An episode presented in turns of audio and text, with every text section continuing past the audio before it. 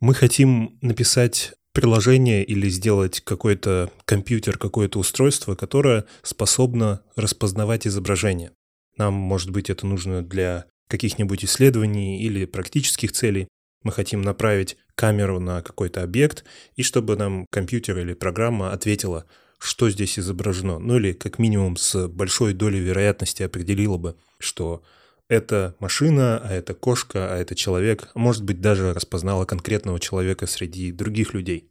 Можно начать с простой самой очевидной, наверное, идеей написать специальные алгоритмы, которые получают на вход набор пикселей, потому что мы смотрим пока на статическую фотографию, какую-нибудь картинку, которая состоит из рядов и колонок пикселей. Написать специальные алгоритмы, которые могут распознавать конкретные объекты. Например, все автомобили более-менее похожи. Именно так мы, как люди, можем отличить автомобили от чего-нибудь другого. У него обычно четыре колеса, из которых за раз может быть видно два или три. У него есть определенная форма, определенные изгибы. И мы могли бы написать алгоритм, который проходит по всем пикселям и находит эти конкретные детали. Может быть, он находит окружности подсчитывают их количество. Если их больше четырех окружностей присоединены к какой-то общей форме, то, наверное, это не автомобиль или что-то похожее на автомобиль, но не совсем то, что мы ищем. Может быть, этот алгоритм сможет определять формы, напоминающие бамперы, кузовы, окна, зеркала и так далее.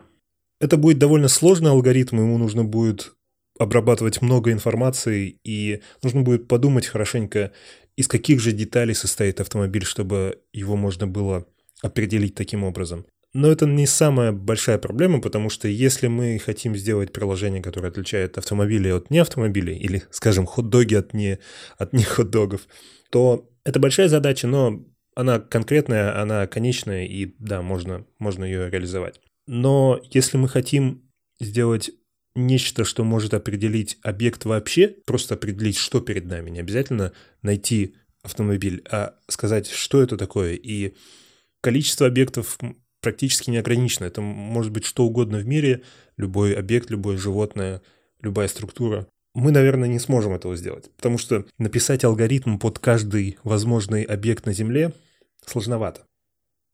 С подобными проблемами подобного масштаба мы сталкиваемся часто, и обычно эти проблемы настолько сложные, что мы даже не можем представить, как и что их может решить. И приходится э, много лет заниматься исследованиями, изучать эти вопросы и изобретать новые виды обработки информации. Если взять, например, обработку больших данных или сортировки или что-нибудь связанное с конечными вычислительными процессами, то изначально нам некуда смотреть. Ну, мы не можем себе представить что-то или кого-то, кто может выполнять такие операции, и нам приходилось с нуля придумывать подходы для решения таких задач. Но вот эта сложная задача распознавания объектов иная.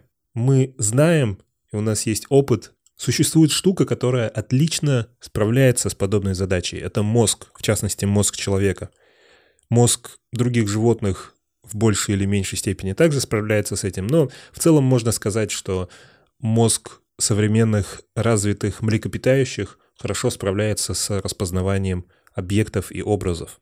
Конечно, это работает в комбинации с неплохим аппаратом для зрения, с глазами, с оптическими нервами и так далее. Но в целом мозг получает какой-то набор пикселей, можно так сказать, какой-то набор зрительной информации в виде электрических сигналов. И каким-то образом может отличить машину от собаки и так далее. Более того, этот мозг может учиться на протяжении жизни, узнавать о новых объектах и распознавать новые объекты. В зависимости от подготовки мозг может выделять очень-очень неявные объекты, а иногда может ошибаться. И знаете, когда ночью вам кажется, что этот куст — это на самом деле человек в плаще, это мозг немножко ошибается. Он видит некоторые признаки и подает сигнал с ошибкой. Это отличный инструмент для выживания, именно поэтому он развился у нас и у других животных.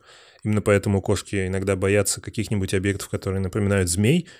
Наши предки и предки этих животных, у которых подобные распознавания случались чаще, с большей вероятностью выживали. С большей вероятностью они определяли хищника или врага в поле зрения и могли реагировать на это, бороться или убегать, или готовиться и так далее. И в конечном итоге такие индивидуумы выживали, и поэтому Сегодня, после миллиардов лет эволюции, живые существа во многом отлично справляются с задачей распознавания образов во внешнем мире. Мы хотим сделать систему, которая, может быть, не настолько крута, но как минимум давайте посмотрим на то, как мозг работает и как он способен распознавать эти образы. Еще в середине 20 века, в 60-х годах, пара ученых провела исследование, и они выяснили, что мозговые клетки способны распознавать простые образы. Некоторые сети нейронов внутри мозга могут активироваться, когда зрительный нерв получает изображение только вертикальных полос. Есть другие группы э, нейронов, которые активируются, когда зрительный нерв получает изображение только горизонтальных полос. И из таких простых форм можно собрать какие-нибудь более сложные формы, и нейроны каким-то образом научились реагировать только на определенные формы. Таким образом, разные нейроны могут активироваться при разных формах, и мозг в целом может получать информацию о наличии разных свойств в поле зрения. Мы, конечно же, будем сегодня говорить о искусственных нейронных сетях. И первое, что стоит сразу понять, да, эти сети, э эта идея основана и вдохновлена нейронами и мозгом живых существ, но пока это именно вдохновение. Эта идея, эта структура очень напоминает нейроны в нашем мозге, но если в, но если в обычной современной нейронной сети, которая способна распознавать изображения, могут быть сотни или тысячи этих объектов, которые называются нейронами. В нашем мозгу их могут быть миллиарды. Это совершенно иной уровень сложности и совершенно иной уровень возможностей. Как вы сами понимаете, человеческий мозг способен на очень многое. Я говорю не только о способностях к распознаванию изображения или способностях к решению каких-то задач, которые компьютер тоже может пытаться решать. Я говорю в целом о том, что мозг способен создавать нечто, что мы называем разумом, нечто, что мы воспринимаем как реальность. И в конце концов человеческий мозг способен создавать искусственные нейронные сети. Итак, в чем же идея? В частности, мы будем говорить о сверточных нейронных сетях. Это тот вид, который используется для распознавания изображений и всего, что можно представить как изображение, как набор пикселей. Эта технология используется практически во всех больших IT-корпорациях. Google их использует для распознавания изображений, для того, чтобы отличить вас от не вас и кошек от не кошек в где-нибудь Google Photos и в поисковой выдаче. Facebook и Amazon используют их для рекомендаций, для составления того, что вам может понравиться. Нейронные сети могут использоваться даже для создания и динамической настройки инфраструктуры какой-то компании, которая занимается обработкой больших данных и так далее. Итак, вернемся к нашей задаче. У нас есть изображение. Это графический файл, это набор пикселей. Тысячи на тысячи пикселей. Нам нужно понять, что на ней изображено. Тысяча на тысячу — это довольно много, и так как мы будем работать с большим объемом информации и проводить его через множество операций много раз, нам нужно будет как-то, скорее всего, уменьшить это изображение. И можно поступить просто, можно каким-то образом сравнять и найти среднее значение цветов у всех пикселей и сделать изображение, грубо говоря, в два раза меньше или в пять раз меньше и в пять раз менее четче. Когда мы получили изображение достаточно небольшого размера, чтобы с ним можно было достаточно быстро работать, мы прогоним это изображение через набор связанных объектов, то, что называется нейронной сетью. И в конце мы получим некие вероятности, просто цифры. Нейронная сеть ответит нам, что на этом изображении с вероятностью 90% есть автомобиль и с вероятностью 10% есть самолет. Вначале мы применим ту же идею, которая нам пришла в самом начале. Мы пытались написать алгоритмы, которые могут распознать определенные формы, могут распознать окружности, квадраты, могут распознать определенного рода закругления и изгибы на изображении. И мы можем это сделать с помощью так называемых фильтров. Мы можем сделать самостоятельное изображение размером, скажем, 10 на 10 пикселей и нарисовать на этом изображении диагональную черту, которая идет из левого верхнего угла в нижний правый угол. На этом изображении больше нет ничего, кроме диагональной черты. Это фильтр, который будет помогать нам распознавать точно такие же диагональные черты на изображении. Мы берем квадрат 10 на 10 пикселей из изображения, получаем значение всех этих пикселей и умножаем эти значения на такой же квадрат 10 на 10 пикселей, который представляет нашу диагональную черту. Потом делим получившееся значение на количество пикселей, то есть на 100, и получаем какую-то цифру. Эта цифра будет, эта цифра говорит нам о том, какова вероятность, что в этой центральной точке, в центре этого квадрата, есть что-то похожее на диагональную черту. Дальше нам нужно будет повторить этот процесс со всеми комбинациями 10 на 10 пикселей. Нам нужно будет двигать этот квадрат, этот фильтр по изображению, по одному пикселю вправо, потом вниз, влево и так проходить по всему изображению, чтобы все это изображение перевести в таблицу, которая говорит о вероятностях. С какой вероятностью в каждой из этих точек изображения есть что-то, напоминающее диагональную черту. Как вы понимаете, таких фильтров можно сделать много разных. Можно сделать фильтры, которые распознают вертикальные и горизонтальные черты. Можно сделать фильтры, которые распознают определенного рода загибы или, может быть, окружности, или кресты, плюсы и так далее. И этот первый этап обработки, первый слой нейронной сети называется сверточным слоем. Это не что иное, как последовательное, повторное применение какого-то фильтра, чтобы получить из таблицы 100 на 100, которая описывает цвет каждого пикселя, новую таблицу 100 на 100, которая описывает, какова вероятность нахождения какой-то формы в каждом пикселе этого изображения. Если на изображении через всю картину идет диагональная линия из левого верхнего угла в нижний правый угол, то в этой таблице мы увидим, как вероятности нахождения диагональной линии намного выше конкретно в этих точках. Если как-то визуализировать такую таблицу, скажем, большим вероятностям дать более яркий цвет, то мы увидим визуально, как мы смогли определить наличие диагонали этим ярким цветом. Даже такая простая штука уже позволит нам определять простые формы. Это то, что мы узнали в 1962 году о наших, что конкретные сети нейронов в нашем мозгу могут определять простые формы вроде линий. Но нас интересуют более сложные формы. Мы хотим определить автомобиль или кошку. Поэтому нам нужно будет продолжать и добавлять новые слои. Кроме простых распознаваний образов, нам нужно будет каким-то образом нормализовывать это, эту информацию, потому что если продолжать работать с теми же цифрами, то мы можем быстро уйти в некий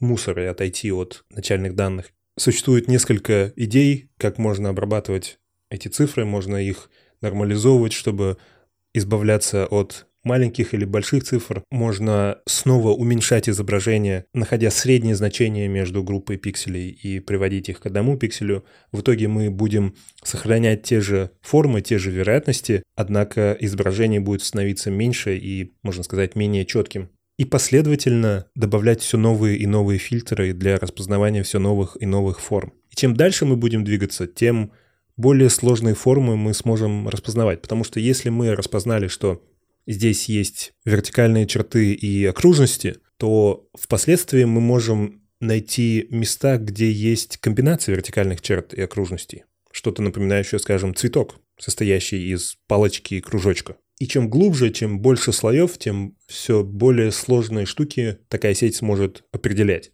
Получается, из одного такого изображения мы можем получить очень-очень много таблиц, очень много матриц, состоящих из цифр, которые показывают нам вероятности нахождения определенных визуальных свойств в каждом из пикселей начального изображения. В итоге одно изображение может вылиться в десятки или сотни матриц или таблиц. И в самом конце нам нужно сделать некий слой, некую штуку, которая сможет ответить нам на вопрос, с какой вероятностью здесь есть какой-то объект.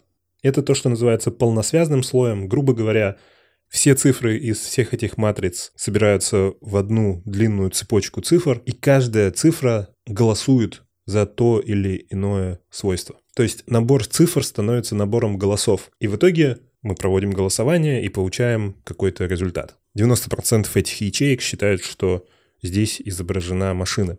10% здесь изображен самолет. И в итоге мы получаем то, что хотели. Мы даем на вход картинку и получаем вероятности, что же изображено на этой картинке. И все это звучит здорово, классно, но остается очень много вопросов. Во-первых, кто сделал эти фильтры и сколько фильтров нужно, и как нужно построить систему, чтобы она работала, и кто вообще придумает, как она будет работать. Ну, допустим, здесь мы можем просто что-нибудь накидать и пробовать. Но в самом последнем этом шаге, где каждая из конечных ячеек голосует за ту или иную форму, а как она голосует? Откуда она может знать и что это вообще за голосование? Если просто сделать такую сеть, то она будет довольно бесполезной. И вся суть нейронных сетей в том, что мы можем обучать их. Так же, как мы это делаем со своими мозгами, мы можем показывать этим сетям что-то, слушать, что они отвечают, а вначале, пока сеть еще ничего не умеет, она будет отвечать какую-то билиберду. И подстраивать все возможные параметры сети так, чтобы минимизировать ошибку.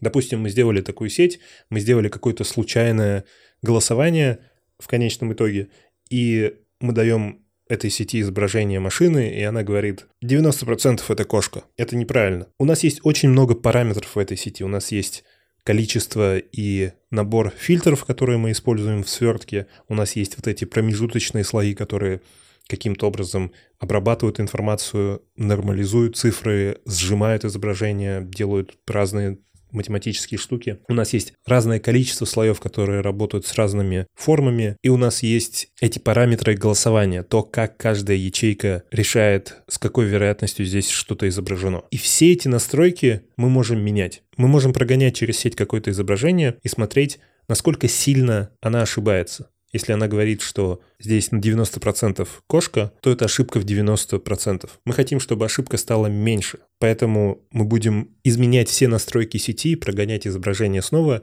и пытаться определить изменения в какую сторону уменьшают ошибку и продолжать изменять это в ту сторону, пока ошибка не станет достаточно маленькой. Естественно, мы это делать вручную не хотим, это также можно задать компьютеру, и он будет, имея изначально информацию о изображениях, учить нейронную сеть распознавать такие изображения. Если мы знаем, что у нас есть миллион изображений автомобилей, мы точно знаем, что там автомобили, и мы знаем, что мы хотим сделать сеть, которая определяет эти автомобили. Такие сверточные нейронные сети оказались отличным инструментом для распознавания изображений, и это выяснилось относительно недавно, в 2000-х годах, когда в одном из конкурсов по созданию алгоритмов по распознаванию изображений выиграл с большим отрывом алгоритм, основанный на сверточных нейронных сетях.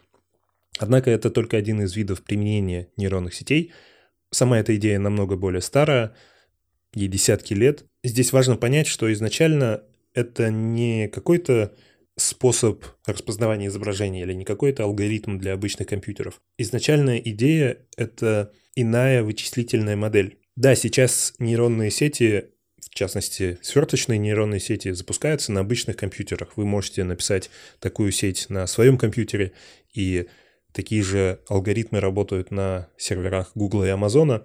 И каждый нейрон такой нейронной сети — это что-то вроде функции в языке программирования. И это может быть отдельным приложением в операционной системе. Но это также может быть отдельным физическим устройством. Можно представить себе нейронную сеть, где каждый нейрон, который, по сути, занимается очень простой задачей. Он получает какую-то информацию, очень часто небольшую информацию, буквально набор нескольких цифр, и производит какие-то простые математические операции вроде умножения, нахождения среднего значения и так далее. И отдает этот ответ. Это самый простой вид функции, это чистая функция, она ни на что не влияет, она ничего не делает, она получает цифры, производит какие-то вычисления и отдает, отдает ответ. И можно представить себе нейронную сеть как набор отдельных очень примитивных маленьких компьютеров, которые получают цифры и отдают цифры. Они просто связаны проводами. И это, по сути, является альтернативной вычислительной моделью. В наших обычных компьютерах есть центральный процессор, и весь компьютер состоит из процессора, памяти и процессов, которые запущены в этом центральном процессоре.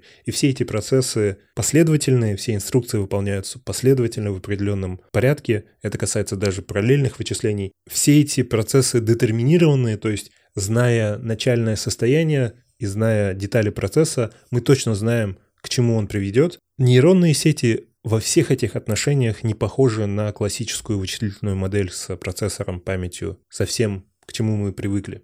Во-первых, это не последовательная операция. Каждая ячейка, каждый нейрон этой сети работает сам по себе. Он ничего не знает о существовании других, он не знает ничего о синхронизации, он не пытается никаким образом синхронизировать свои действия и выполнять их в каком-то определенном порядке Он просто реагирует на ввод и делает вывод. Так же, как это делают нервные клетки в наших мозгах. Вся эта сеть не обязательно детерминированная, мы, скорее всего, не знаем результаты, мы не можем его предугадать. Здесь нет никакого центрального процессора, нет никакого юнита, который управляет всем. Каждый нейрон самостоятелен и автономен. Нет никаких заранее подготовленных, запрограммированных инструкций и нет отдельной памяти. Так же, как в нашем мозге нет какого-то какого разделения на обработку и память. Это одновременно и обработчик информации, и хранитель информации. В нейронной сети точно такая же ситуация, и получается, что памяти этой системы, знания всей этой системы находятся в структуре сети, в неком состоянии сети. Если возвращаться к сверточным нейронным сетям, то они очень крутые, они очень интересные, но их применение довольно ограничено, потому что они могут работать эффективно только с тем, что может быть представлено как изображение. Это не обязательно должно быть изображение, не обязательно должна быть картинка или фотка. Это может быть 3D или 4D изображение. Это может быть звук, потому что его можно представить в виде изображения. Это может быть даже текст, потому что его можно представить в виде изображения. Не в том плане, что это фотка текста, Хотя это тоже хороший кейс, и те программы, которые могут распознавать рукописный ввод человека, это один из примеров использования сверточных нейронных сетей, потому что это самый очевидный кейс. Все формы букв — это определенные, довольно примитивные изгибы, которые можно определить, которые можно соединить, и можно в итоге найти буквы. Я говорю о тексте, который можно представить в виде некой матрицы. Можно представить себе таблицу, состоящую из колонок и строк, и каждая строка — это определенное слово, а каждая колонка — это позиция в тексте. И в этой таблице возможны только два значения — 0 или 1. 0 — это слово отсутствует в этом месте, а 1 — это слово присутствует в этом месте. Таким образом, мы можем перевести текст в такую большую таблицу, и это похоже на изображение, где есть только два вида пикселей.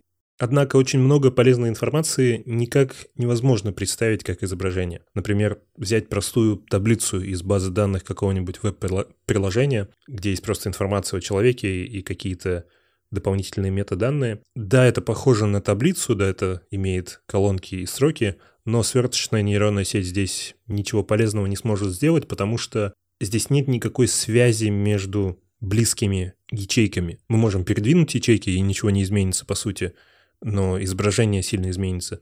Сверточные нейронные сети подходят для любых, для любой информации, где близость между ячейками информации имеет смысл. В фотках близость имеет смысл, потому что именно так появляются формы. Близкие, похожие пиксели образуют определенные формы. Но это только сверточные нейронные сети. Это сети, которые, как оказалось, отлично подходят для распознавания изображений, потому что они изначально моделировались на основе зрительного нерва, сетчатки глаза и тех нейронов в нашем мозгу, которые отвечают за распознавание образов.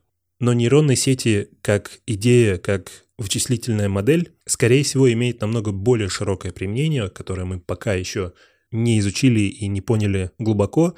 Очень хочется верить, что, конечно же, будущее за чем-то, что напоминает мозг, и миллиарды лет эволюции, возможно, сделали намного более крутую вычислительную машину, чем мы можем сделать за несколько десятков лет. И нам нужно смотреть на мозг млекопитающего как на некий идеал, к которому нужно, нужно стремиться, который хочется смоделировать.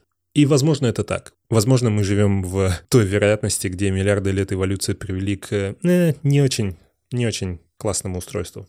Я поднимал похожую тему в нескольких прошлых выпусках и подниму ее снова. Если посмотреть на мысли многих людей, связанных с э, историей IT за последние 50 лет, то можно проследить общую идею того, что, кажется, современная максимально распространенная вычислительная модель с этими моделями компьютеров, с процессорами отдельной памятью, устройствами и так далее. Это не самая удачная модель, учитывая количество компьютеров и количество необходимой обработки информации. Все самые мощные и изящные системы, как правило, напоминают что-то биологическое или физическое. Самая крутая модель параллельных и распределенных вычислений напоминает системы элементарных частиц, физические системы. Начальная модель ООП пытается смоделировать биологические клетки. Нейронные сети пытаются смоделировать нервные клетки.